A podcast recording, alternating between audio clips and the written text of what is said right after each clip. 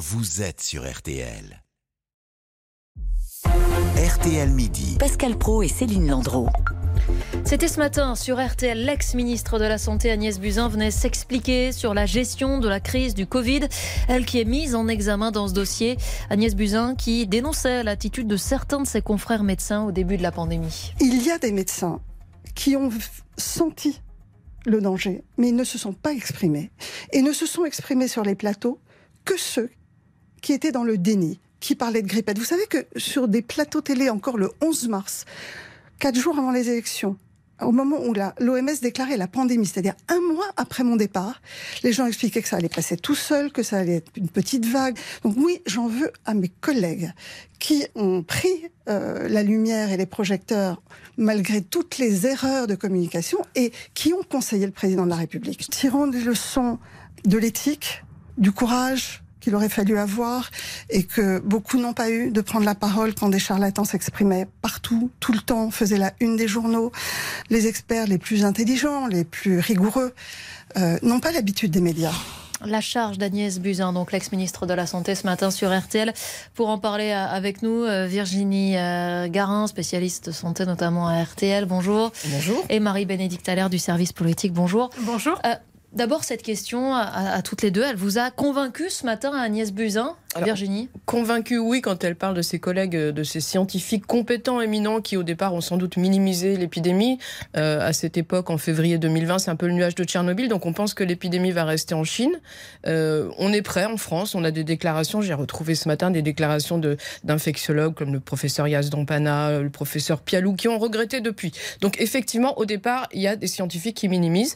Ce qui me gêne un peu dans, son, dans ce qu'elle dit, c'est qu'à l'époque, quand on parle de ces fameux SMS qu'elle a au président de la République, au Premier ministre pour les alerter. Elle dit qu'elle crie dans le désert, qu'elle est seule, sauf qu'au même moment, elle est ministre et qu'elle elle-même, elle a euh, mis en place une conférence de presse tous les jours. Donc, elle s'exprime publiquement tous les jours à ce moment-là. Et elle aussi minimise. Elle n'a pas là lancé l'alarme comme elle aurait peut-être pu le faire. Moi, moi, je la trouve effectivement euh, convaincante dans, dans, la défense de son action. Elle a effectivement pour elle euh, les, les, les messages qu'elle a envoyés au président et au premier ministre, les appels, etc. Euh, bon, elle, elle dit qu'elle a à l'époque euh, du mal à, à, convaincre, mais elle ne met pas en cause les, les politiques qui ne sont pas des scientifiques. je suis peut-être pas tout à fait d'accord avec Virginie sur le fait que euh, aurait pu plus alerter, euh, crier au loup.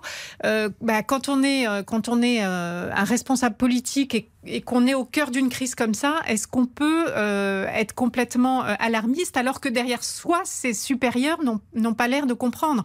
Donc, est-ce qu'elle pouvait porter à ce moment-là une parole publique qui aurait pu sembler en contradiction avec celle du président et du Premier ministre euh, avant que eux-mêmes euh, enclenchent toute la mécanique. Oui, c'est sans doute par loyauté, mais c'est quand même une crise mondiale sanitaire qui s'annonçait, donc elle avait le moyen de le dire avant. Et encore une fois, quand on reprend ses propos au, jour par jour, jour par jour, elle, minimise elle aussi. Elle dit il n'y a pas, le risque est faible de voir elle arriver le dit le 20 janvier. Le risque est faible. Elle, le, dit, le 20 janvier. Et effectivement, vous avez parfaitement raison. Et elle épargne le président de la République qui allait au théâtre huit jours ou dix jours avant euh, le confinement. Donc il y a aussi un aspect politique. Elle charge les médecins, mais elle pourrait charger le président de la République. Elle ne le fait pas pour sans doute garder de bonnes relations avec le président de la République. Et puis elle charge le conseil scientifique qui ensuite, je suis désolée, mais a tenu son rôle. C'est-à-dire que le hmm. conseil scientifique, il était plutôt alarmiste après. Euh, hmm. Moi, je les ai eu souvent au téléphone. C'était pas du tout, ils n'avaient pas du tout tendance à minimiser la, question. Juste dans la chronologie pour ne euh, pas perdre tout le monde, on rappelle que mi-février, Agnès Buzyn quitte le ministère de la Santé pour les municipales euh, à Paris pour faire campagne.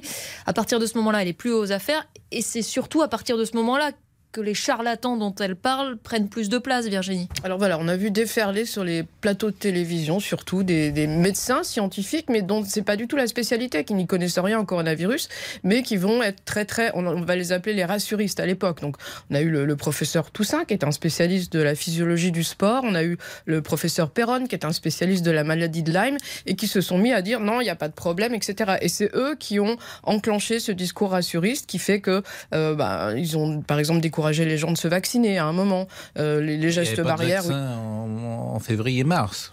Non, après. Hmm. Ah bah oui, après, bah, après il y a eu le fameux professeur Raoult. décourager les gens de se vacciner. Il n'y a pas de février, en, février, non, mars non, non, 2020, je parle d'après. Je parle d'après cette hmm. période. À, l'époque, ces gens-là, on les entend pas tellement. Hein. C'est plus des scientifiques, euh, on va dire éminents, euh, compétents. En fait, c'est Raoult qui, qui, est visé par voilà, le exactement. Donc ça, ça arrive fin février. Raoult commence et après, il y en a plein d'autres qui, vont aller sur les plateaux télé. C'est Raoult, je crois, qui le sort d'ailleurs, qui dit euh, c'est pas grave. Oui, c'est comme une grippe. Raoult, le professeur Raoult, dont on parle, qui reçoit notamment la visite d'Emmanuel Macron à Marseille, euh, Marie-Bénédicte. Oui, absolument. D'ailleurs, euh, Agnès Buzyn, elle reconnaît que euh, là, ça a été un moment difficile pour elle, parce qu'effectivement, quand mm. elle parle de charlatan, c'est un des premiers qu'elle vise. Bon, c'était notoire qu'elle avait de, mauvaises relations avec Raoult.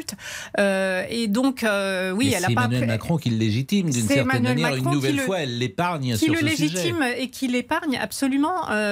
et pourquoi il l'épargne? Bah Parce qu'il y avait, il y avait tout un, un mouvement d'opinion autour du professeur Raoult et que Emmanuel Macron n'a pas voulu se couper de cette personne euh, qui euh, avait euh, une image de rebelle sur les réseaux sociaux. Et il a, il a, il a pas voulu se couper de lui. Effectivement, d'une certaine façon, il l'a légitimé.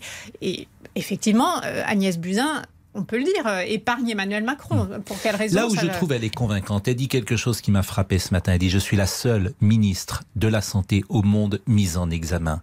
Et le problème qu'elle pose est essentiel. Est-ce qu'on doit mettre en examen euh, un ministre euh, dans une décision politique? Parce que le risque après, c'est qu'il ne prenne plus jamais de décision, qu'il prenne des décisions pour ne pas précisément être attaqué, non pas pour le bien public. Ça, c'est une vraie question qu'elle pose. Après, c'est la seule ministre mise en examen au monde sans doute, mais il y a des pays où il y a des enquêtes. Il y a des enquêtes parlementaires au Royaume-Uni, au Brésil, en Afrique du Sud, en Italie. Le Premier ministre a été entendu par la justice. Hmm. Donc il y a des enquêtes qui... Après, je suis désolée Pascal, mais au début de l'épidémie, on peut s'interroger sur la rapidité des mesures qui ont été prises. Euh, oui, mais elle, elle est ministre de la Santé. Il y a aussi un Premier ministre euh, ensuite. Euh, elle n'a peut-être pas le final cut, mais on, en parlera avec les auditeurs. parce que les mesures très... auraient été prises, pu être prises beaucoup plus mm. vite et on aurait évité des morts. On a, on a maintenu les élections municipales, on a mm. maintenu le salon de l'agriculture en février 2020.